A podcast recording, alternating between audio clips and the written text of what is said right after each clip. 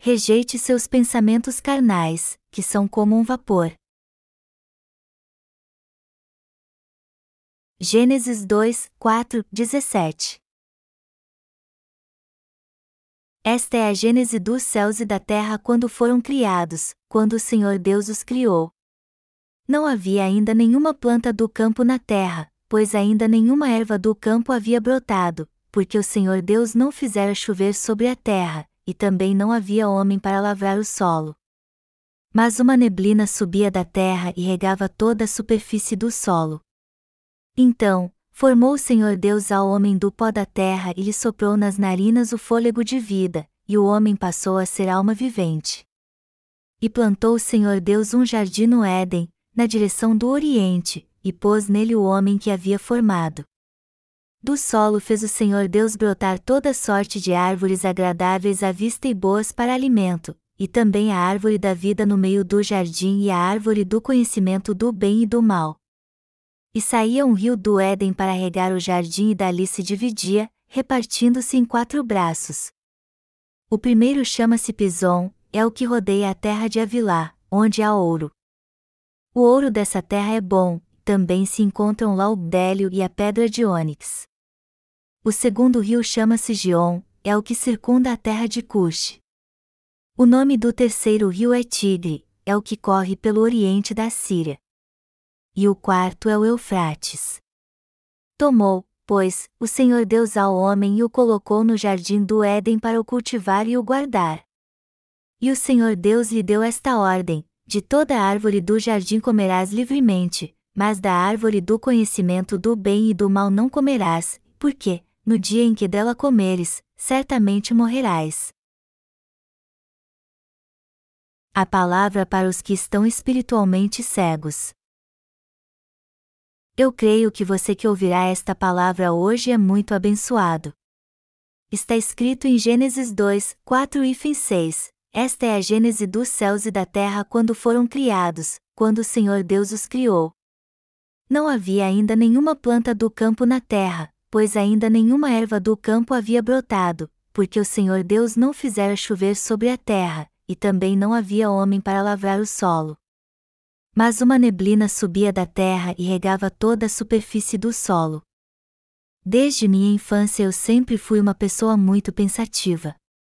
Eu era uma criança quieta, e por isso não falava muito, embora estivesse sempre pensando em alguma coisa. Em casa ou na rua, eu era tão pensativo que às vezes esquecia de cumprimentar os idosos e era chamado a atenção por ser mal educado. Como você sabe, não cumprimentar um idoso no interior era uma grande falta de respeito. Para ser sincero, eu acho que poucos neste mundo conseguem realizar seus sonhos. Mas como é natural termos desilusões, todos têm um sonho que um dia desejam realizar. Então, é inevitável termos sonhos e desilusões em nossa vida. Enfim, eu vivia pensando em alguma coisa e minha mente sempre estava ocupada com tantos pensamentos que eu vivia no meu próprio casulo. Amados irmãos, qual o destino daqueles que não creem no Evangelho da água e do Espírito por não conhecê-lo? Eles serão julgados por seus pecados. Isso me traz à mente um velho ditado coreano: é melhor rolar em fezes neste mundo do que morrer e ir para o mundo vindouro e eu acho que este ditado tem um fundo de razão. Embora todos tenham nascido sem nada neste mundo e a vida aqui seja muito difícil, o justo e terrível juízo de Deus é o que está reservado para todo pecador. Então, viver neste mundo é melhor do que ir para o inferno.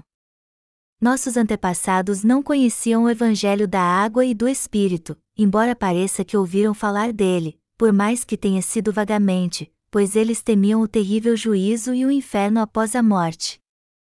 Ao que parece, todos têm consciência de que há pecados em seu coração e serão julgados por eles. E apesar de não conhecerem a palavra de Deus, eles pelo menos sabem que o juízo de Deus é o que lhes aguarda.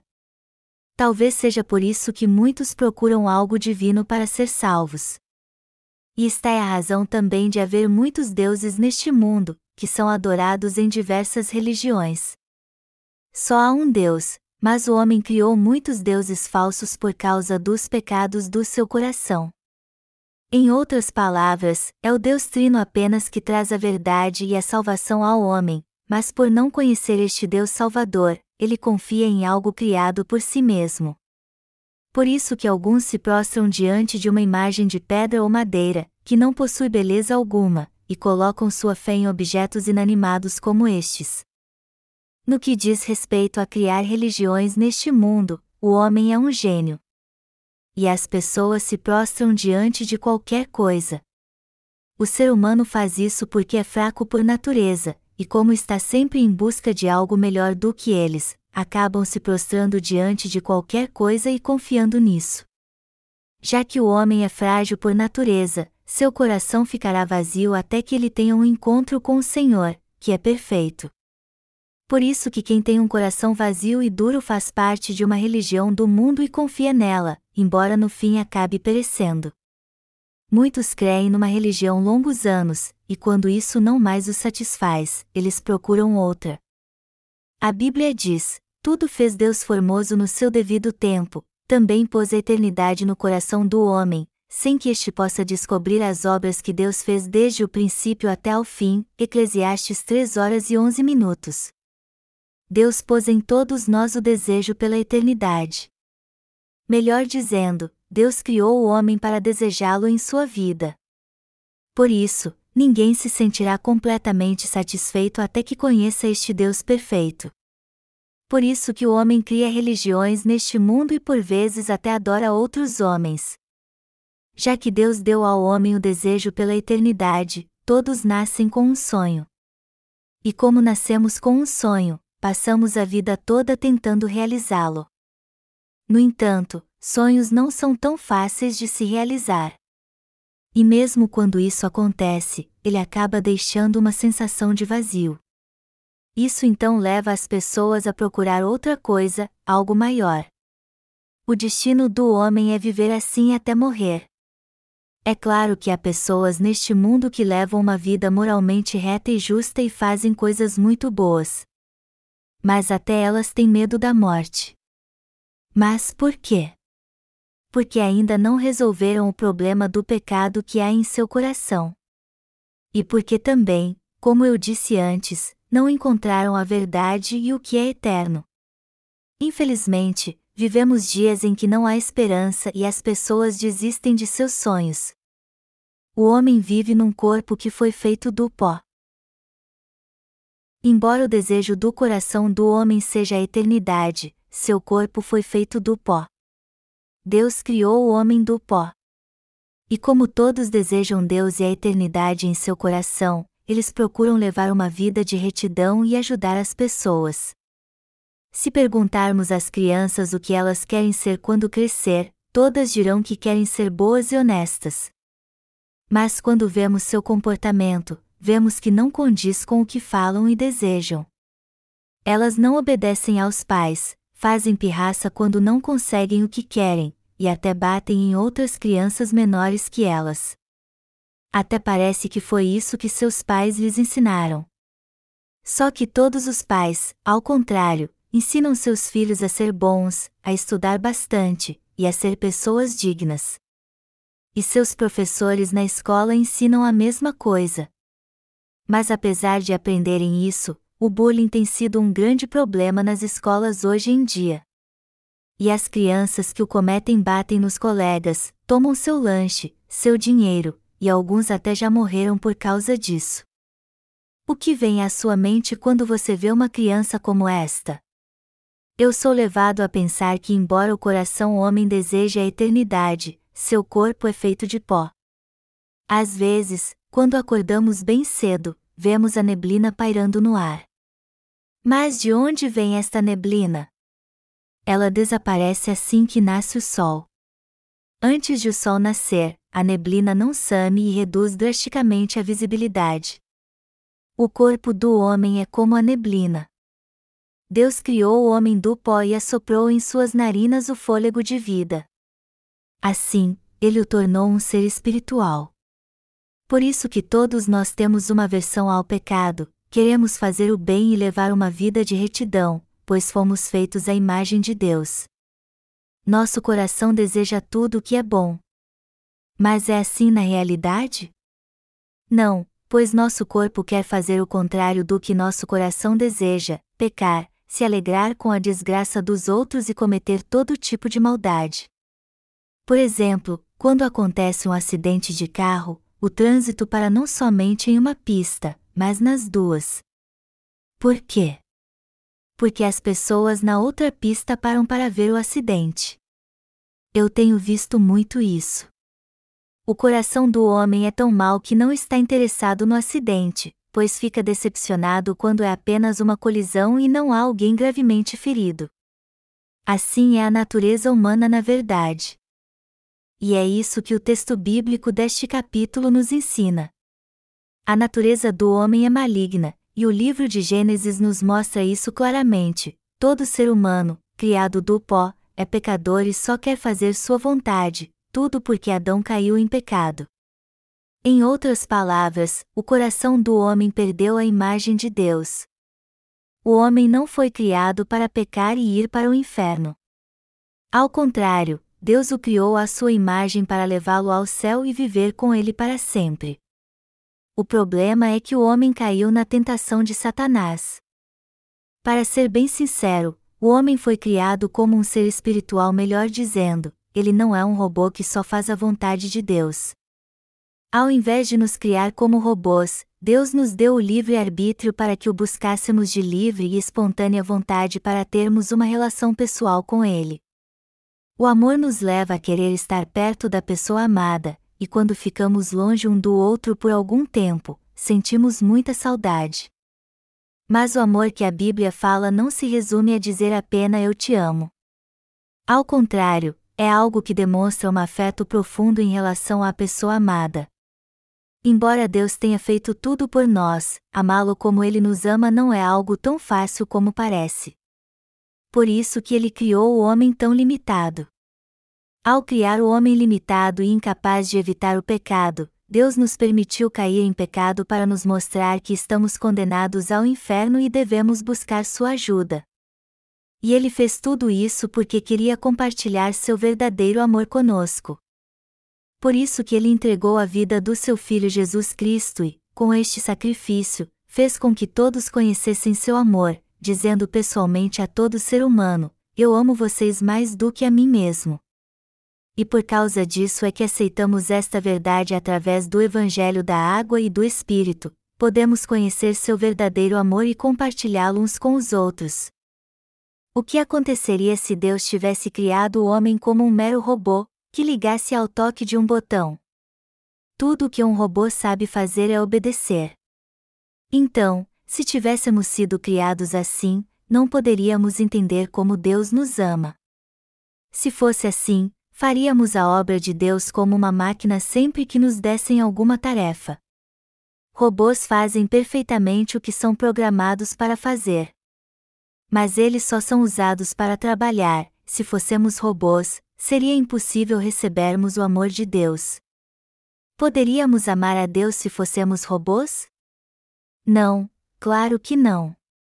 A intenção de Deus era ter um relacionamento pessoal conosco, como pais e filhos, marido e mulher. Por isso que ele nos deu o livre arbítrio e total liberdade desde o início. Mas e Satanás? Satanás é um espírito maligno que também recebeu de Deus o livre arbítrio, mas usou para desafiar sua autoridade e por isso foi expulso do céu. E como o diabo não pôde prevalecer contra Deus, ele começou a atacar aqueles a quem Deus mais amava. Em outras palavras, embora Satanás tenha resistido firme contra Deus, ele não pôde vencê-lo, e por isso encontrou outra forma de entristecer seu coração, atacando o homem, a criatura que Deus mais amava. Por isso que Satanás enganou o homem com sua conversa fiada e o levou a pecar e se voltar contra Deus, e até hoje ele faz de tudo para levar o homem para o inferno com ele. Esta foi a estratégia que o diabo encontrou para entristecer o coração de Deus. Satanás não é astuto e cruel. O ser humano vive em constante luta por causa do diabo. Mas será que Deus não faz nada porque ele não pode vencê-lo? Claro que não. Deus permite que Satanás trabalhe nessa terra para ver se o homem realmente deseja seu amor ou apenas os prazeres deste mundo e as tentações do diabo. Deus pôs no homem o desejo pela eternidade. Mas a questão é se o homem, que recebeu este desejo santo, deseja mesmo a eternidade ou as coisas perecíveis que o levarão a ser condenado e lançado no inferno. Deus nos colocou nessa terra para descobrir isso, e nos diz que quem crê no Evangelho da água e do Espírito será salvo de todos os seus pecados. Este é o ensinamento que encontramos no texto bíblico deste capítulo. O homem não pode conhecer Deus por si mesmo. E também não podemos conhecer a justiça de Deus, por mais que queiramos, somos cativos do pecado. Em outras palavras, o príncipe das potestades do ar, Satanás, nos afasta de Deus e torna impossível conhecermos Sua justiça por nós mesmos. Os pensamentos carnais do homem são como um vapor em sua vida.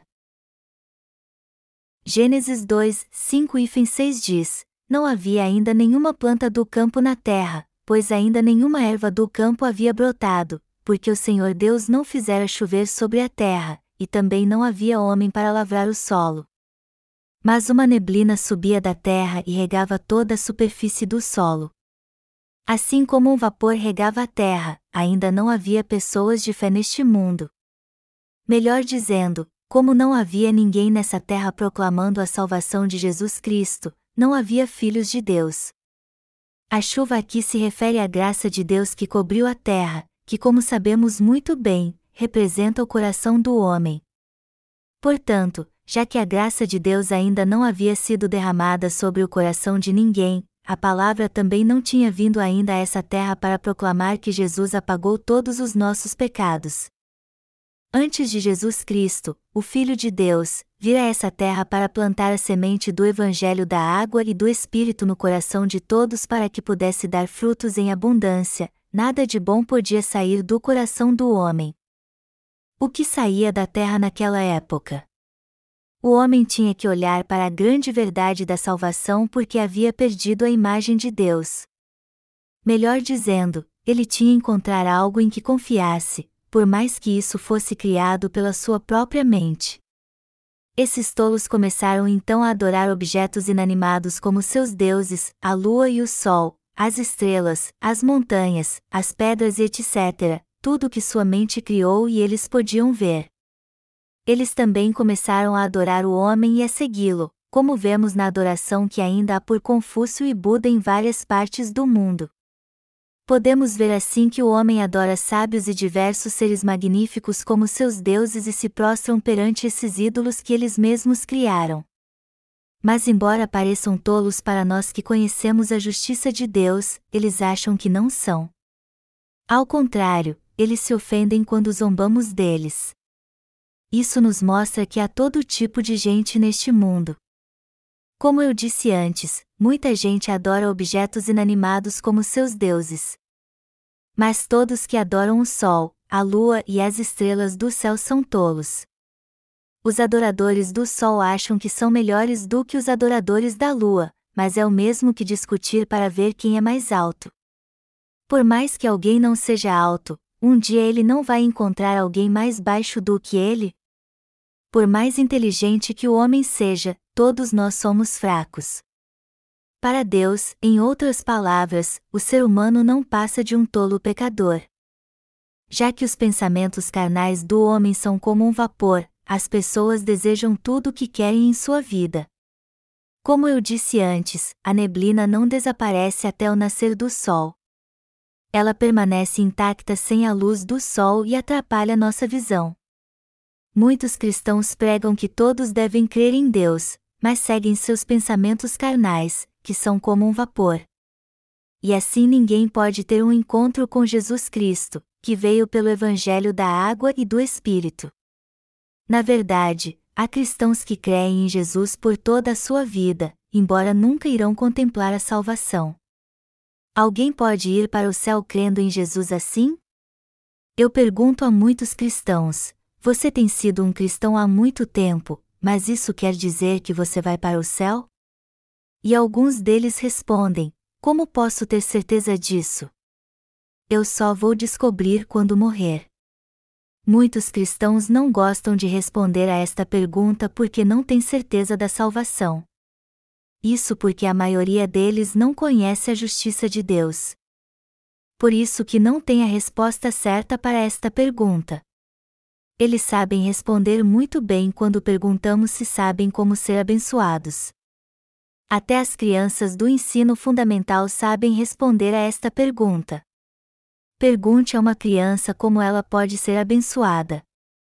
Todas elas dirão que serão abençoadas se fizerem boas obras e ajudarem os outros. Mas o que devemos ensinar na Igreja de Deus? Temos que ensinar que Jesus e o puro Evangelho da água e do Espírito compõem a justiça da salvação. Como muitos líderes cristãos não conhecem nada da justiça de Jesus, eles só sabem ensinar como receber bênçãos. Se você perguntar a alguns pastores sobre o Evangelho da água e do Espírito, alguns deles chamarão sua atenção por perguntar sobre isso. Mas se você encontrar um verdadeiro servo de Deus que conhece o Evangelho da água e do Espírito e crê nele, ele lhe dará uma resposta direta e lhe ensinará esta verdade tão importante. Alguém que é servo de Deus não deveria ensinar a justiça do Senhor de modo correto? No entanto, como a maioria dos cristãos é dominada pelos seus pensamentos carnais, que são como um vapor, eles creem em Jesus como seu Salvador sem conhecer este verdadeiro Evangelho. Mas a verdade é que ninguém pode receber a legítima remissão de pecados até que conheça a justiça de Jesus. Afinal de contas, a neblina só desaparece quando surge a luz do sol. A maioria dos cristãos acha que é abençoada só porque crê em Jesus. Mas na verdade eles não creem em Jesus fervorosamente e sua fé não está baseada na palavra de Deus. Eles creem cegamente no que dizem seus pastores, e não na pura palavra de Deus. Por isso que creem em tudo o que eles dizem. É assim que muitos cristãos creem em Jesus como seu Salvador, sem conhecer o Evangelho da água e do Espírito. Alguns deles acreditam piamente que aquele que crê em Jesus receberá três bênçãos dele. E quando sentem que sua fé está fraca, eles fazem jejum e orações. Mas alguém pode ter a verdadeira fé assim? Não, claro que não. No mínimo é preciso crer e entender que Jesus cumpriu a justiça de Deus sendo batizado por João Batista e crucificado. Só podemos ser salvos se crermos em Jesus corretamente, que ele nos salvou dos pecados do mundo. Na verdade, crer em Jesus sem conhecer sua justiça não passa de fanatismo. Mas apesar disso, muitos cristãos creem com seus pensamentos carnais que Jesus os salvou apenas com o sangue da cruz. Toda neblina desaparece quando brilha a luz do sol. Amados irmãos, só podemos ser salvos do pecado se conhecermos a justiça de Deus corretamente. Se conhecermos a justiça de Deus e aprendermos o que ela é, e crermos em Jesus como nosso Salvador, receberemos a graça de Deus em abundância. O problema, contudo, é que a maioria dos cristãos quer entender o Evangelho da água e do Espírito do seu jeito, só que este verdadeiro Evangelho é muito fácil de ser mal interpretado. Além disso, algumas pessoas pensam assim quando ouvem a palavra de Deus: o que este pastor está dizendo? Ele é tão estranho. Eles se recusam a ouvir a palavra de Deus quando ela difere daquilo que pensam, e está é a razão de sua mente ser tão confusa. A primeira coisa que devemos fazer quando ouvimos a palavra de Deus é lançar fora nossos pensamentos carnais. Mas se você achar que ela é diferente do que pensa, você não entenderá a palavra da justiça de Deus quando ouvi-la. Por isso que há tantos surdos espirituais que não entendem a verdade até mesmo quando a ouvem de uma forma bem simples. No entanto, se você deixar seus pensamentos carnais, se sentar confortavelmente no seu sofá, ouvir com atenção a palavra do Evangelho da água e do Espírito e crer nele, a luz espiritual do sol brilhará em seu coração e a palavra da verdade ficará gravada em sua mente todos os seus pensamentos carnais, que são como um vapor, desaparecerão na mesma hora e você nunca mais se lembrará deles. Até a neblina mais fina desaparece totalmente quando brilha o sol. Do mesmo modo, se entender bem a justiça de Jesus Cristo, você nunca mais ficará confuso, crerá na verdade e receberá a remissão de pecados. Amados irmãos, toda a justiça de Deus se encontra na Sua palavra. A remissão dos nossos pecados e a imutável e eterna verdade se encontram na Sua palavra, e é da palavra de Deus que flui tudo o que precisamos em nossa vida de fé. Se tudo em que cremos não vier do céu, seja o que for, isso não passa então de um falso ensinamento. O que vem dos pensamentos carnais do homem não pode subjugar a justiça de Deus. Minha intenção é que você entenda que a verdade não vem do homem, pois nada mais somos do que pó. Isso quer dizer que, embora o homem queira fazer o bem em seu coração, não há como fazermos isso. É claro que seria ótimo se pudéssemos levar uma vida de retidão pelo menos em nossa mente. Mas, antes de tudo, precisamos reconhecer que somos incapazes de conseguir isso. O texto bíblico deste capítulo diz assim: então, formou o Senhor Deus ao homem do pó da terra e lhe soprou nas narinas o fôlego de vida, e o homem passou a ser alma vivente, deixando claro que Deus criou o homem do pó. Ao mesmo tempo, não podemos esquecer que nós, que fomos criados à imagem de Deus, temos que ansiar pelo mundo vindouro, receber a remissão de pecados, ser salvos e crer na justiça de Deus. Também não devemos esquecer que só poderemos ser ajudados e guiados por Deus neste mundo se formos salvos crendo no Evangelho da água e do Espírito. O fato de nos tornarmos justos, na verdade, não tem nada a ver com nossos méritos próprios, pois é Deus que nos concede a salvação que há no Evangelho da água e do Espírito. Todos os dons espirituais, melhor dizendo, vêm do céu. Mas muitos não podem receber o dom da salvação porque seus pensamentos carnais os impedem de recebê-lo. A miragem, um fenômeno comum no deserto, acontece quando raios de luz são refratados por causa do calor extremo do deserto. Quando uma miragem aparece, as pessoas veem algo que não existe. Do mesmo modo, quando buscam algo desesperadamente com seus pensamentos carnais, elas veem algo que não existe. Quando alguém deseja algo ardentemente em seu coração, às vezes parece que isso é apenas um sonho. Por isso que alguns cristãos dizem: Eu vi Jesus Cristo em sonho, e ele me disse o quanto me ama. Alguns cristãos dizem que é isso que lhes dá a certeza da salvação, mas precisam entender que isso não passa de emoções e ilusões carnais. Isso tudo é uma miragem. Por outro lado, a fé que nos leva a receber a remissão de pecados e ir para o céu através da justiça de Deus não vem de pensamentos carnais. Todo pensamento que vem da mente carnal não vale nada, é como um vapor. O homem está destinado a nascer e a morrer uma só vez, e o que está reservado a todos depois da morte é o juízo do pecado. Como a lei de Deus é justa, segundo ela todos têm que passar pelo juízo do pecado. Nossa mente carnal pode nos levar a pensar que vamos para o céu se levarmos uma vida de retidão, ou para o inferno se levarmos uma vida maligna.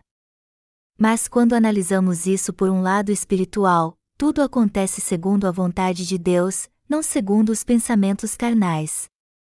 É no Evangelho da água e do Espírito que nossa salvação é totalmente cumprida. É isso que você tem que entender aqui.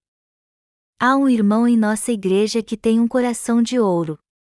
Quando eu preguei o Evangelho da água e do Espírito, ele ouviu atentamente a palavra e concordou que ela está correta. Mas depois me disse que era difícil aceitar este Evangelho. Eu então perguntei a ele por quê, e ele me disse que não queria ir para o céu sozinho, já que muitos estavam condenados e não seriam salvos, apesar de todos os seus esforços ele disse que ficava muito triste por eles não crerem. Então eu passei bastante tempo com ele ensinando a palavra a fim de que ele entendesse que estava errado em pensar assim. Mas, embora fosse um homem de bom coração, ele estava completamente errado em relação à salvação. Apesar de estar doente, ele ainda se preocupava com os outros. Porém, mais tarde ele aceitou a verdade do Evangelho da água e do Espírito. Sempre que o vejo, eu penso, como deve ser difícil para ele. Mesmo sofrendo, ele se preocupa com o sofrimento dos outros e se sente culpado por sua vida ser tão difícil. Mas para ser sincero, essas pessoas também se acham justas. Então, esse irmão tem que deixar seus pensamentos carnais, reconhecer a justiça de Deus e dedicar sua vida a ela. Amados irmãos, através das boas obras o homem não pode receber a salvação que há na justiça de Deus. E o motivo pelo qual eu falo muito sobre o vapor aqui é que os pensamentos carnais cegam os olhos da alma e nos levam a cair. Você já percebeu como as fezes fedem mais no verão? É só entrar no banheiro que você sente o cheiro. Mas o que acontece quando é você que vai fazer suas necessidades? Você acaba se acostumando com o cheiro. Melhor dizendo, quando você se acostuma com o cheiro, ele não parece tão ruim assim. Do mesmo modo, quando alguém vive aprisionado por seus pensamentos carnais, ele esquece que vai para o inferno, pois nem se dá conta dos seus pecados. Por isso que, devido aos pensamentos carnais, muitos rejeitam a justiça de Deus, por mais que a preguemos para eles. A Bíblia diz: a luz resplandece nas trevas, e as trevas não prevaleceram contra ela. João 1 hora e 5 minutos. Os que vivem nas trevas estão felizes por viver envoltos por elas todos os dias.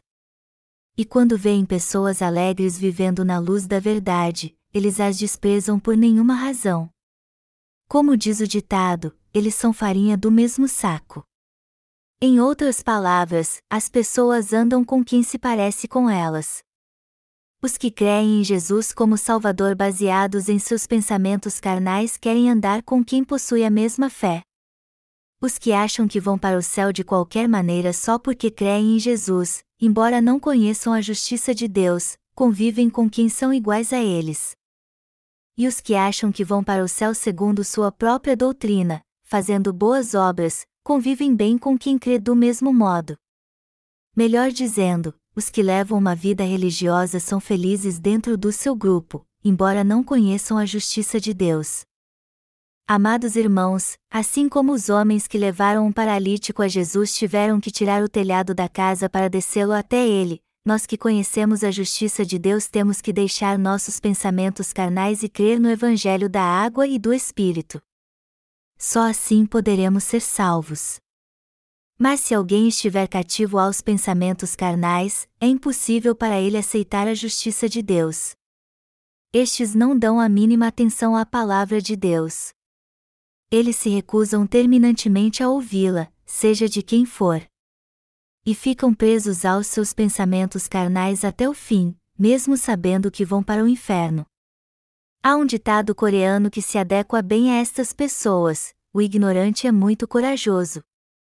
E tenho certeza que tanta gente erra assim porque não conhece a justiça de Deus.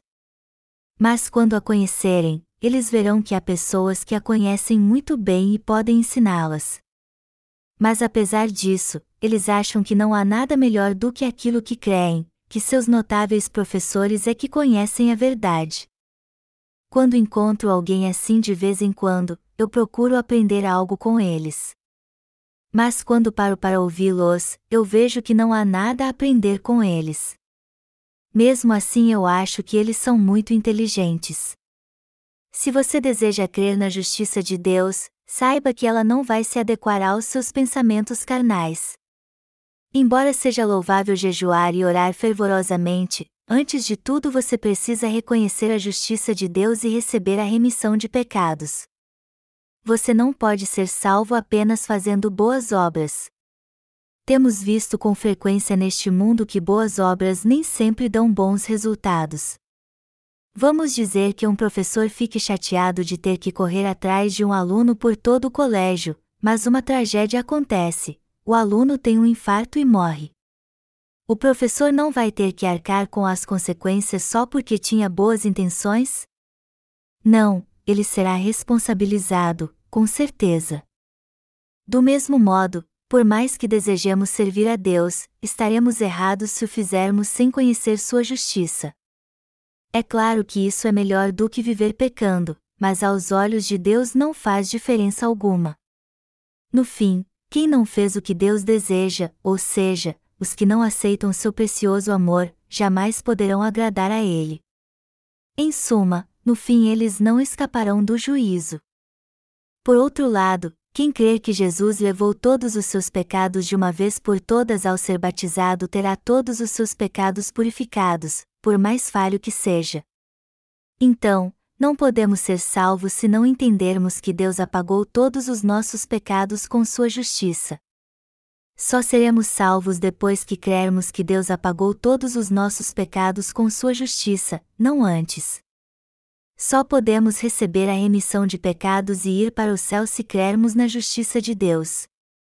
Na verdade, mesmo que não façamos boas obras, poderemos receber a remissão de pecados e entrar no céu se crermos na obra da salvação, pois Jesus tirou pessoalmente todos os nossos pecados ao ser batizado e levou os pecados do mundo à cruz, melhor dizendo, é pela fé na justiça de Deus que podemos receber a remissão de pecados e entrar pelas portas do céu. Esta é a graça da salvação que Deus concede a nós que temos fé nele. A graça de Deus é o que nos leva a entrar no céu gratuitamente quando cremos plenamente na sua justiça. Obviamente, muitos cristãos dizem que a salvação é de graça. Mas ninguém pode ser salvo do pecado se não conhecer a justiça de Deus e crer nela. Tudo o que temos a fazer é crer, pois o Senhor já nos deu a salvação pela obra da justiça. Para salvar o homem do pecado, ele nasceu nessa terra, tirou todos os nossos pecados ao ser batizado, derramou seu sangue ao ser crucificado e passou pela dor da morte. Então eu peço a todos vocês que não se esqueçam que fomos salvos por causa do precioso sacrifício do Cordeiro que Deus preparou para nós. Esta é a verdade. Mas infelizmente, o problema é que poucos creem na justiça de Deus que há no Evangelho da água e do Espírito. Por isso que muitos cristãos passam por tantas lutas em sua vida de fé. E ao que sua fé os levará então? A ser julgados pelo pecado. Deus não faz vista grossa aos erros do homem como fazemos. Ele é justo, e por isso punirá todo pecador segundo sua justa lei já que todos neste mundo cometem os mesmos erros, somos complacentes com nossas falhas. Mas Deus não age assim. Vamos dizer que dois bandidos sejam presos cometendo o mesmo crime. Se o juiz for um homem, ele diz a um deles: Eu sei que, embora tenha cometido um crime, você procurava levar uma vida correta. Então eu vou ter compaixão de você e deixá-lo ir para casa. Mas ao outro ladrão, o juiz diz: Eu não gosto de você e vou mandá-lo para a prisão. Se Deus agisse assim, ou seja, se ele mandasse alguém para o céu ou para o inferno de qualquer jeito, sem nenhum padrão, seu julgamento seria justo e correto? Quem então o reconheceria como um Deus de justiça e se renderia a ele? Se fosse assim, seria impossível Deus ser justo. No entanto, quando Deus diz algo, ele cumpre tudo o que disse ao pé da letra. Há inúmeras promessas na palavra de Deus, e ele cumpre tudo o que prometeu. Então, se tivermos pecado, não poderemos evitar a condenação por causa deles. Por mais que você seja cristão e esteja na igreja por 50 anos, você irá para o inferno se tiver pecado. E o mesmo vai acontecer se você estiver na igreja por 100 anos. A justa lei de Deus se aplica igualmente a todos e de uma maneira justa. Todos nós violamos a lei de Deus, e por isso temos que sofrer a punição como ela determina. Vamos dizer que eu seja preso pela polícia por violar a lei de imigração. Eu posso dizer para o policial então: veja bem, eu sou um bom homem. Eu encontrei alguém perdido e só estava tentando ajudá-lo a voltar para casa. Você não pode me livrar desta? No entanto, por mais que ele tenha agido assim, isso não muda em nada o fato de ter violado a lei. Se alguém viola a lei de imigração, ele tem que pagar uma multa. E o fato de a pessoa ter feito muitas boas obras muda alguma coisa? Não, isso não tem importância alguma. Se você quiser crer em Jesus como seu Salvador, você tem que entender muito bem o que é a justiça de Deus. Só podemos ser salvos quando compreendemos o que é salvação segundo a palavra de Deus, ou seja, quando reconhecemos nossos pecados e cremos na justiça de Deus. Antes de receber Jesus Cristo como seu Salvador, você tem que crer nele e conhecer bem a justiça de Deus. E você pode encontrar a justiça de Deus no Evangelho da Água e do Espírito. Se você crer nela, os dias que lhe restam nessa terra serão de justiça e glória. Eu não sei quanto tempo você viveu até agora, mas garanto que daqui por diante você será justo e feliz. E não sou eu quem garante isso, mas o próprio Deus. Eu creio que todos vocês que estão aqui hoje são muito amados por Deus, pois tiveram um encontro com seus servos e agora compreendem o que é a sua justiça. Amados irmãos, nossos pensamentos carnais às vezes parecem muito lindos, assim como a neblina pela manhã. Também é louvável tentarmos levar uma vida de retidão. Levar uma vida correta, fazer boas obras, ajudar as pessoas, tudo isso são coisas admiráveis.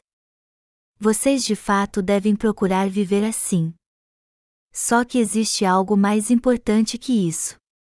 Acima de tudo, temos que entender corretamente a justiça de Jesus. Já ouvimos muitas vezes que devemos levar uma vida de retidão. Mas, embora todos saibam disso, poucos realmente conseguem viver assim. Todos nós fomos ensinados desde pequenos a fazer o que é certo, a levar uma vida dentro da moralidade. Mas será que pecamos porque não aprendemos bem isso? Claro que não. Algo muito mais importante do que esta direção moral é conhecer Jesus e entender como somos realmente falhos. Temos que entender o que é o amor de Deus e a sua justiça e crer neles. Isso porque todos nós nascemos pecadores. Como eu disse antes, nosso corpo foi feito do pó por isso que o pecado continua nascendo em nosso coração, mesmo que não queiramos. Os pensamentos pecaminosos podem não surgir quando estamos muito ocupados, mas o que acontece quando não temos nada para fazer? Todo tipo de pensamento mau e lascivo vem à nossa mente. Isso nos mostra como são visos os pensamentos carnais do homem. Por isso que, enquanto vivermos, jamais devemos confiar em nossos pensamentos carnais. Confiar neste mundo também, e não na justiça de Deus, é uma tolice. Devemos confiar na palavra de Deus em nossa vida, não em nossa carne ou em nossos pensamentos. Nossos pensamentos carnais e humanos são extremamente traiçoeiros e astutos. Por isso que não devemos crer neles, mas na palavra de Deus temos que confirmar pela palavra de Deus que somos salvos, não importa o que os outros digam. Só que ao invés de crer na palavra de Deus, muitos cristãos confiam em suas emoções carnais e creem em palavras de homens. Jamais devemos permitir que isso aconteça conosco. Se você olhar para o sacrifício de Jesus com olhos carnais, naturalmente você vai ficar triste e chorar por causa dele, pensando assim: porque Jesus derramou seu sangue na cruz. Foi por minha causa. Senhor, me perdoe. Mas quem na verdade sente pena de quem? Quando os cristãos derramam suas lágrimas assim, é porque eles estão pensando em algum filme que viram. Eles fazem isso e choram só para imitar os que as pessoas que estão sentadas ao seu lado estão fazendo. Alguns forçam o choro quando estão orando. Mas o que o Senhor pensa dessa gente? A Bíblia relata como Jesus foi forçado a carregar a cruz até o Gólgota e algumas mulheres choravam copiosamente ao longo do caminho. Mas ele disse a elas para não chorar por ele, e sim por si mesmas e por seus filhos. Lucas 23.28. Isso significa que se elas não entendessem a razão da sua morte, elas sofreriam mais do que ele, pois seriam lançadas no lago eterno de fogo e enxofre. Por que muitos sentem pena de Jesus então? Porque ele nos amou tanto a ponto de entregar sua vida por nós no Rio Jordão e na cruz. Foi assim que Jesus nos salvou, e devemos ser muito gratos por isso. Mas, embora ele tenha entregado seu corpo para nos livrar do pecado para vivermos em liberdade, muitos cristãos só conseguem enxergar o sofrimento e a morte de Jesus, e por isso não creem no Evangelho da água e do Espírito. É errado crer assim, pois significa crer nele segundo os pensamentos carnais. Por mais bonito que o vapor possa parecer, ela não pode bloquear a luz da vida. E os pensamentos do homem são como vapor, enquanto que a justiça de Deus é a verdade. Então, temos que crer em Jesus segundo a palavra de Deus. Por isso que estou pregando sobre Jesus e a natureza do homem esta semana. Amados irmãos, só precisamos crer na justiça de Jesus Cristo. Vocês se tornarão filósofos, poetas e o que mais desejarem se entenderem a justiça de Jesus Cristo. E também receberão inúmeras bênçãos e gozarão delas ainda neste mundo. O Senhor lhes dará tudo em abundância, mas só se vocês crerem na sua salvação e na sua palavra. Existe algum pai que não ama seu filho? Nosso Senhor nos amou tanto que entregou seu corpo, por mais que ainda continuemos pecando. O problema, contudo, é que tanto os que creem na justiça de Deus como os que não creem nela até hoje continuam tendo pensamentos carnais, que são como vapor. Se você conhecer a justiça de Jesus e crer nela, o vapor carnal desaparecerá. Mas o que acontece quando nos afastamos de Jesus? Os pensamentos carnais começam a surgir novamente. E isso acontece porque o homem habita num corpo. Então, este vapor continuará surgindo se nos afastarmos de Jesus e não fizermos sua obra espiritual, por menor que ela seja, enquanto vivermos nessa terra. Para tal, não devemos ceder um segundo que seja aos pensamentos carnais, mas continuar frequentando a Igreja de Deus, ouvir Sua palavra e servir à justiça de Jesus pela fé. Só assim o vazio desaparecerá para sempre e viveremos dias felizes. Deus nos criou não para pecar, para sofrer em nossa vida e no fim ir para o inferno. E todas as lutas que Ele nos permite passar têm uma razão. Deus nos dá seus tesouros celestiais e permite que passemos por provações para entendermos como são preciosos estes tesouros. As pérolas são feitas dentro das ostras. E elas são lindas e valiosas, embora não cresçam por si só. O processo é muito doloroso. Do mesmo modo, o homem tem que enfrentar muitas dificuldades e tribulações nessa terra para compreender o valor de Deus e ser seu filho. Mas algo que você precisa entender aqui é que tais dificuldades e tribulações não se comparam à glória que nos aguarda. Sendo assim, por mais que enfrentemos lutas nessa terra, devemos sempre nos lembrar da glória que nos espera, que o Senhor nos dará.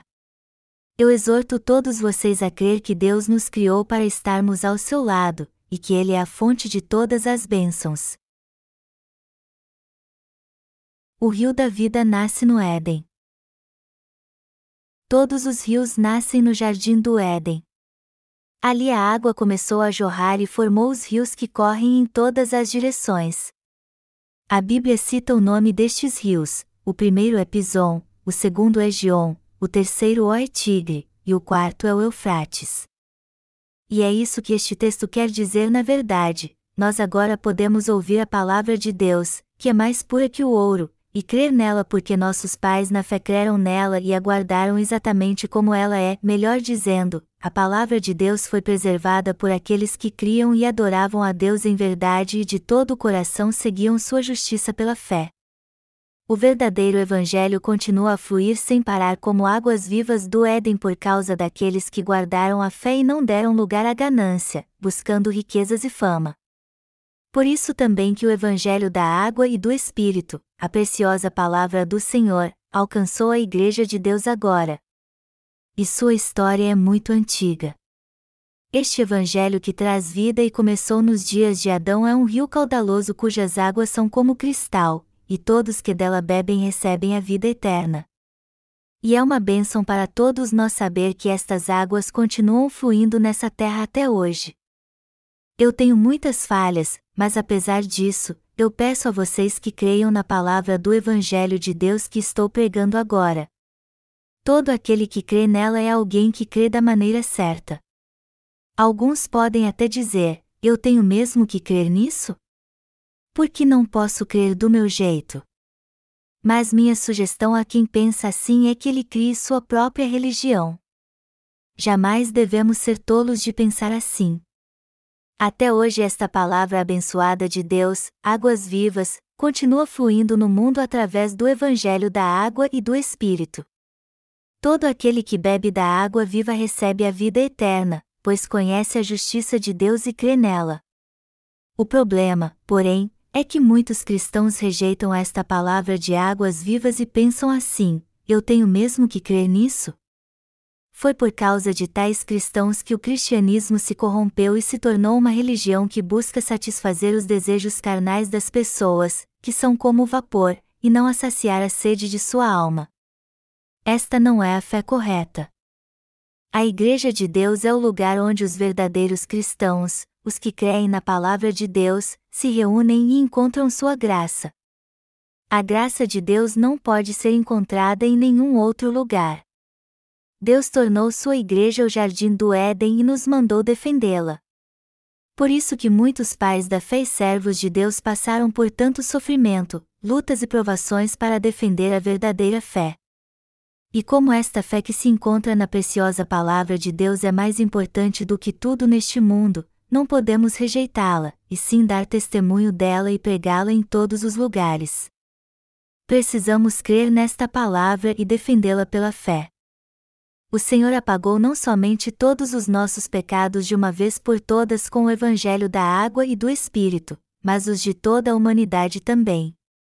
Ele não dividiu nossos pecados em dois grupos, ou seja, nossos pecados pessoais, e apagou um de cada vez. Não, ele apagou todos os nossos pecados de uma vez por todas. Afinal de contas, para que ele dividiria nossos pecados em dois grupos? Se alguém lhe oferecer algo e disser, isso custa cem reais, mas você só tem que me pagar 50, isso não é um presente. Um presente é algo que recebemos de graça, e se tivermos que pagar por ele, aí não será mais um presente, e sim uma compra. A graça de Deus é dada gratuitamente e em sua totalidade, senão não seria um presente.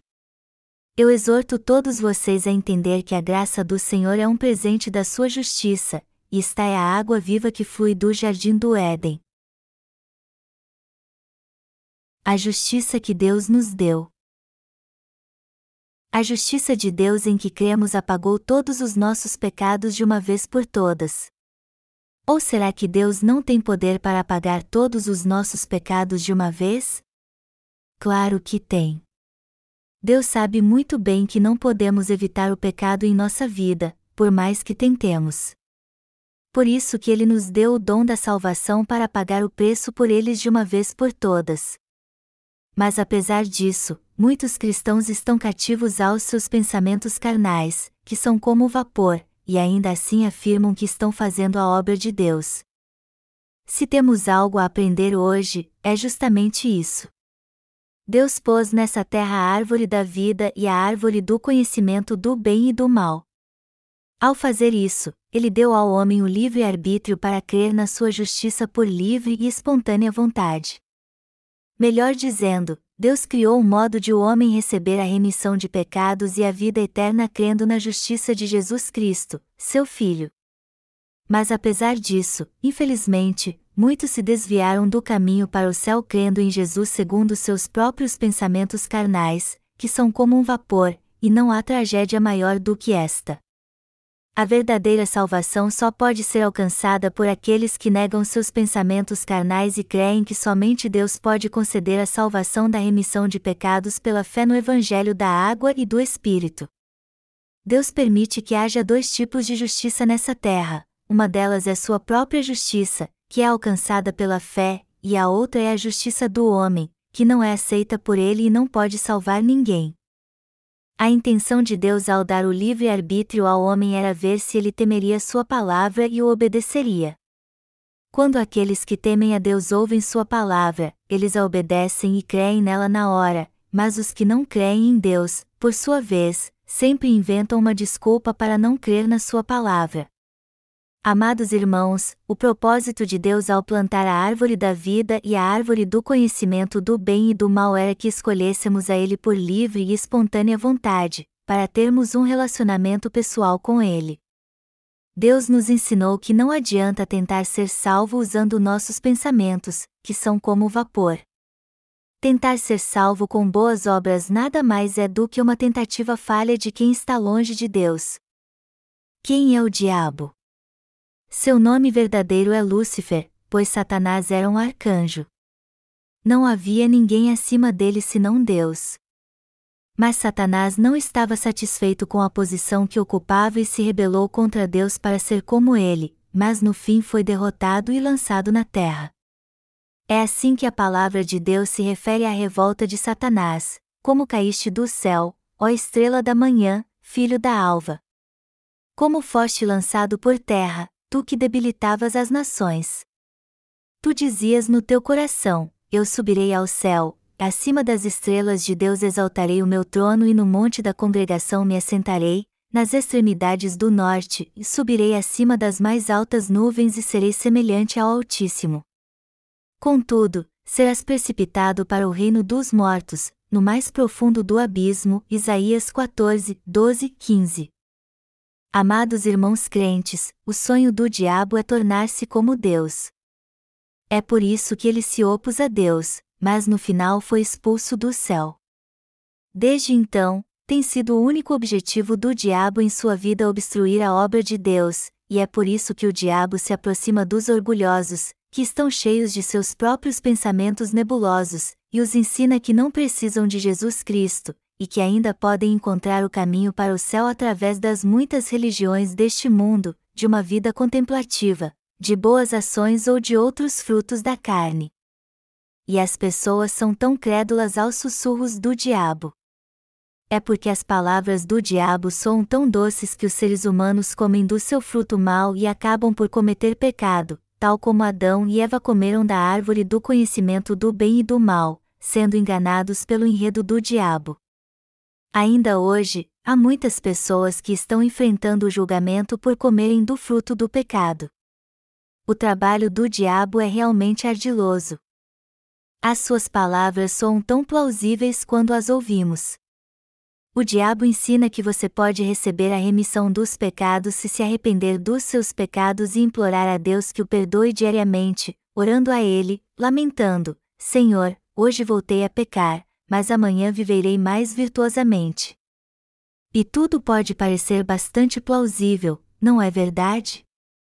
No entanto, amados irmãos, seus pecados não podem ser remidos por mais que vocês façam orações de arrependimento. E vocês poderão ver isso facilmente se olharem bem para o fundo do seu coração. Se vocês ainda acham que seus pecados podem ser apagados assim, estejam certos que isso não passa de emoção carnal, que nascem dos seus pensamentos carnais e que são como vapor. Não é assim que pecados são remidos. Eles não são remidos porque você pede isso chorando. Um preço tem que ser pago para que os pecados sejam apagados. O pecado requer um julgamento justo e a morte é a pena perfeita para isso. Nós temos que ser condenados à morte ou alguém morrer em nosso lugar. Só podemos ser remidos dos nossos pecados pela fé se houver um sacrifício vicário. Por isso que o povo de Israel era remido dos seus pecados no Antigo Testamento passando seus pecados para o holocausto e degolando o animal. Nesta expiação vicária, os israelitas passavam seus pecados para o holocausto para que ele morresse em seu lugar. Mas o que era a imposição de mãos? Era simplesmente transferir pecados. Segundo o sistema sacrificial dado aos israelitas, eles eram remidos de todos os seus pecados impondo as mãos sobre a cabeça do holocausto, degolando-o, passando seu sangue nas pontas do altar de ofertas queimadas e derramando o restante no chão. Deste modo, os israelitas eram remidos dos pecados que estavam gravados na tábua do seu coração diante de Deus, Apenas pela imposição de mãos os pecados podiam ser passados para o holocausto para ser remidos, se o cordeiro fosse morto sem a imposição de mãos, ele seria morto em vão. O cordeiro para o sacrifício não podia ter nenhum defeito. Não adiantava nada matar um cordeiro doente ou manco, pois Deus não aceitava tais ofertas. Os israelitas tinham que impor as mãos sobre um cordeiro sem defeito e matá-lo, pois só assim ele recebia sobre si seus pecados para que eles fossem expiados. Este era o sacrifício da expiação em que o cordeiro morria no lugar de alguém. No entanto, os cristãos atuais só creem fervorosamente no sangue da cruz, pois não conhecem o evangelho da água e do Espírito. Por isso que eles oram assim diante da cruz: Senhor, obrigado por morrer pelos meus pecados. Mas só que ainda há pecado no seu coração. Por quê? Porque ao invés de ter um relacionamento pessoal com Jesus, eles não têm nada a ver com ele seus pecados continuam intactos porque eles não sabem ou não se importam de Jesus ter levado todos eles de uma vez por todas ao ser batizado no Rio Jordão, ou seja, porque eles não creem no Evangelho da água e do Espírito. Não devemos crer em Jesus como nosso Salvador segundo nossos pensamentos carnais. Ao contrário, devemos entender corretamente e crer que quando Jesus Cristo, o Filho de Deus, veio a essa terra, ele tirou todos os nossos pecados ao ser batizado e morreu na cruz derramando seu sangue. Jesus foi batizado no Rio Jordão por João Batista. E se não fosse o batismo que Jesus recebeu de João Batista no Rio Jordão, ninguém poderia passar seus pecados para ele. Temos que entender porque Jesus é o Cordeiro de Deus, foi batizado por João Batista e morreu na cruz por nós. Temos que crer em tudo isso, Caso contrário, nossa fé estará errada, por mais que creiamos em Jesus. Sem a imposição de mãos que passava todos os pecados para o Cordeiro, sua morte não valeria nada. Do mesmo modo, a morte de Jesus seria em vão se ele não tivesse sido batizado antes. E ele só pôde se tornar nosso Salvador justamente porque tirou todos os nossos pecados. Se seus pensamentos carnais o levam a pensar que você ainda tem pecado, embora Jesus tenha sido batizado e morrido na cruz, você mesmo está se fazendo de tolo. Se isso estiver acontecendo, você vai orar assim: Senhor, me perdoe pelos meus pecados. E isso vai ser o mesmo que orar assim: Jesus, tu não apagaste todos os meus pecados. Tu não tens este poder volte à terra e apague meus pecados de novo. Estas pessoas precisam ouvir o Evangelho da água e do Espírito com atenção e crer nele antes que provoquem a ira de Deus e acabem sendo lançadas no inferno. A verdadeira salvação só pode ser alcançada crendo no Evangelho da água e do Espírito, não há outra maneira.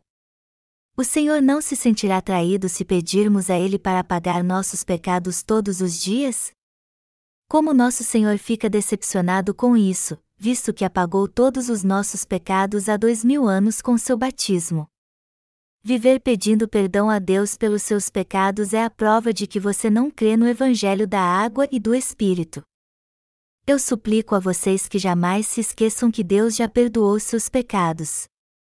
E se vocês pecarem de novo, é só dizer: Senhor, Obrigado por ter tirado este pecado também quando foi batizado por João Batista.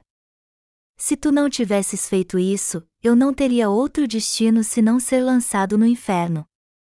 No entanto, por ter amado alguém tão miserável como eu, tu apagaste este pecado com seu batismo e seu sangue. Eu sou muito grato a ti por isso, Senhor. Muito obrigado. Tudo o que temos a fazer são orações de ações de graças ao Senhor, o Deus da justiça. Portanto, eu exorto todos vocês a viver pela fé e ser gratos a Deus por ter remido todos os seus pecados.